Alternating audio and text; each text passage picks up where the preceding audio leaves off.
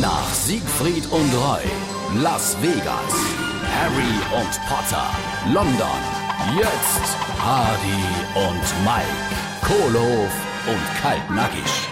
Samo, von Personalplanung hast du auch noch nichts gehört. Wie kannst du dann alle Assistentinnen gleichzeitig Sommerurlaub gehen? Jetzt stell dich doch nicht so an, du bist aber irgendwie ein komischer Chef. Was heißt denn hier komischer Chef? Die Show ist nahezu handlungsunfähig. Nix können wir machen, solange die all fort sind. Noch nicht einmal Annie für zu zersähe hast du daheim gelassen. Du, ich hab mich aber um Ersatz gekümmert.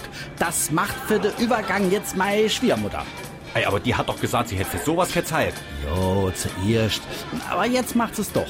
Ich habe ja gesagt, zersägen ist ein Job in Teilzeit. Hardy und Mike, Kohlhof und Kaltnackig. Gibt's auch als SR3 Podcast.